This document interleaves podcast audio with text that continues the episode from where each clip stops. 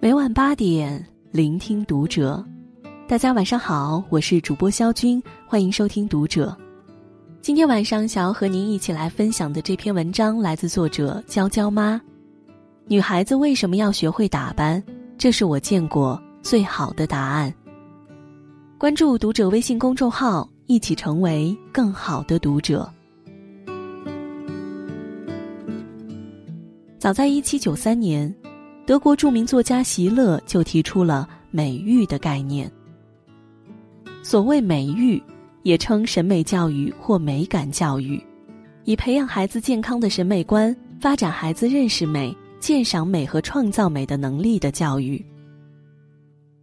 通常而言，女孩在三岁左右开始出现性别意识，而一旦有了性别意识，也就有了爱美的意识。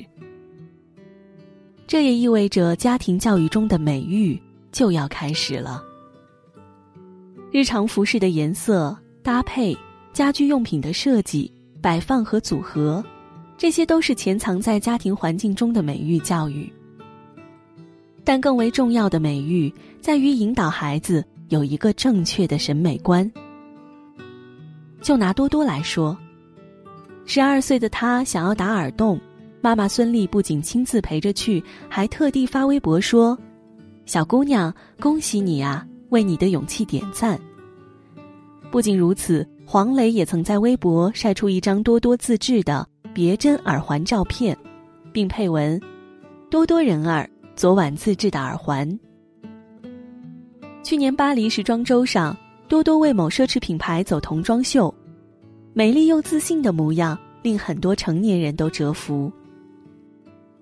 当然，在鼓励支持女儿爱美的同时，他们也没忘记培养女儿良好的学习习惯。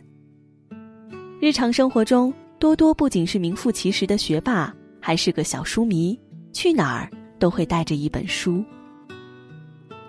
即将步入青春期的小女孩都有像多多一样爱美的一面。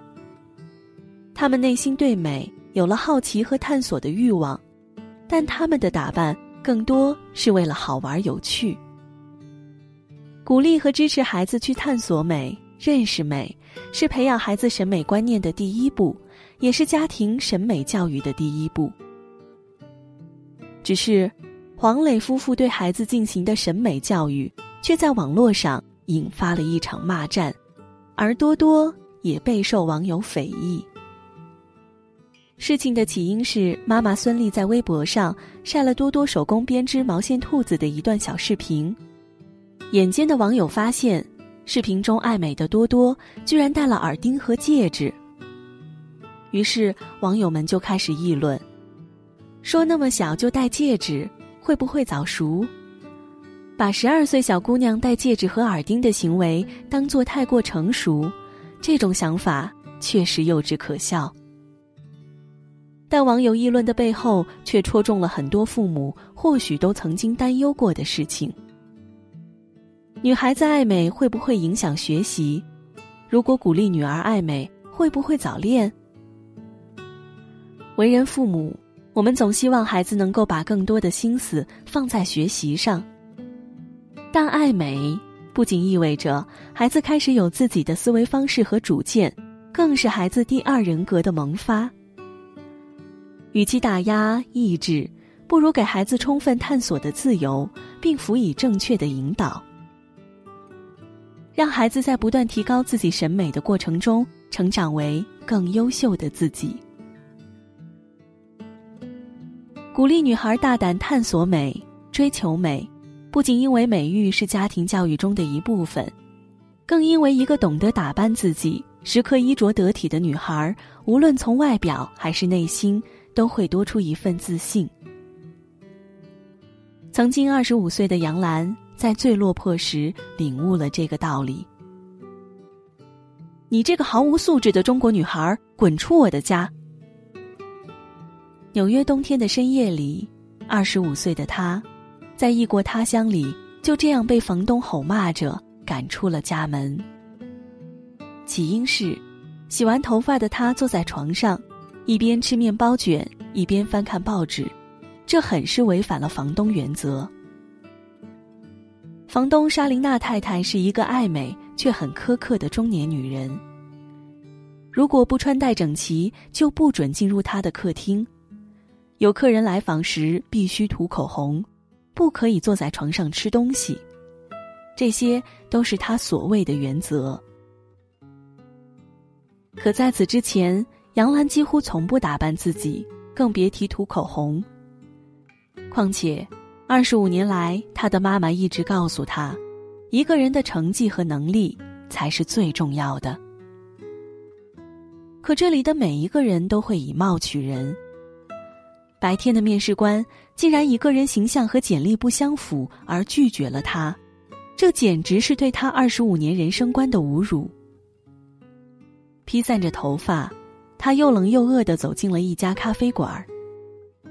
入座后，对面一位老太太正以非常优雅的姿势喝着咖啡。她看起来就像伊丽莎白女王一样。尊贵与精致，裁剪得体的裙子下是一双漂亮的高跟鞋。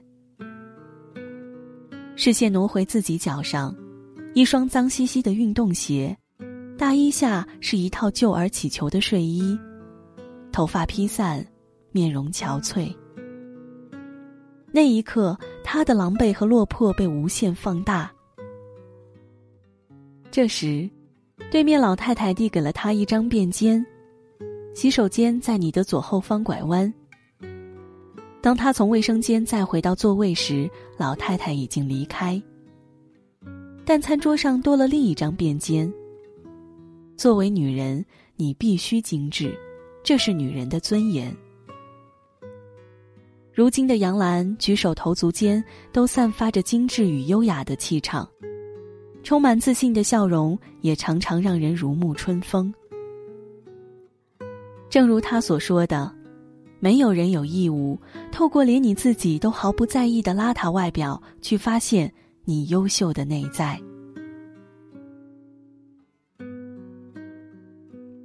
作为女孩，保持衣着得体、打扮精致，不仅是对他人的尊重，更是自我能力的一种展示。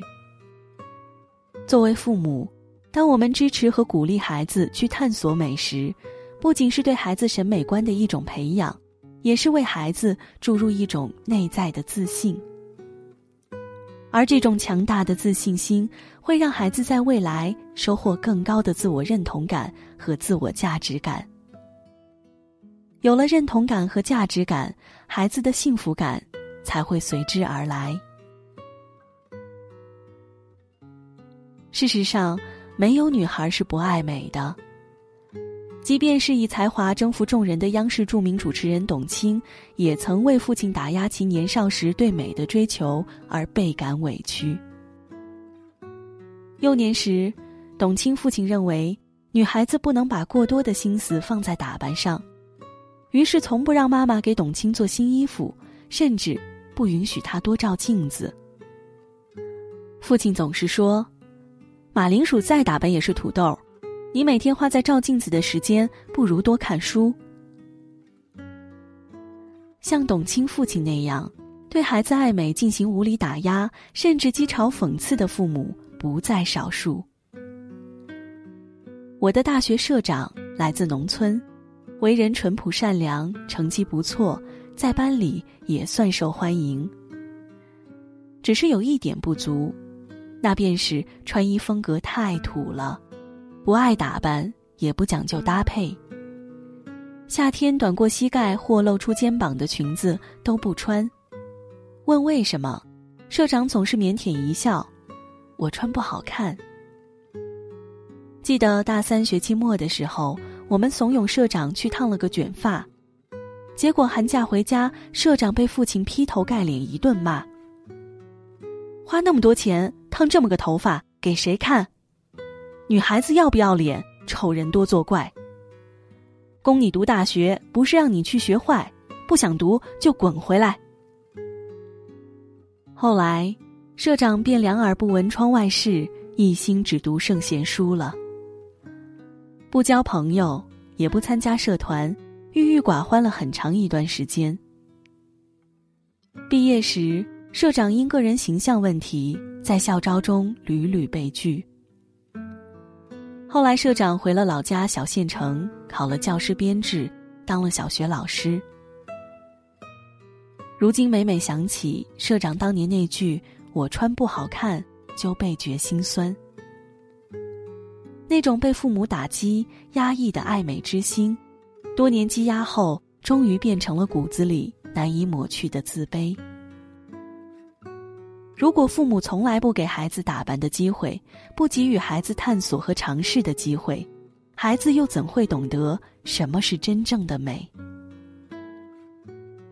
爱美是一种本能，可打扮却是一种能力，且这种能力得益于从小耳濡目染养成的良好习惯，更需要后天不断的探索和尝试。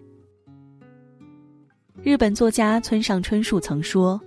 肉体是每个人的神殿，不管里面供奉的是什么，都应该好好保持它的强韧、美丽和清洁。让孩子按照自己喜欢的方式去装扮自己的身体，去绽放最美的芳华，这本身就是一件很美的事情。作为父母，希望我们在引导孩子拥有有趣灵魂的同时，也能鼓励支持他们。去拥有属于他们自己喜欢并好看的皮囊，与所有妈妈和女孩共勉。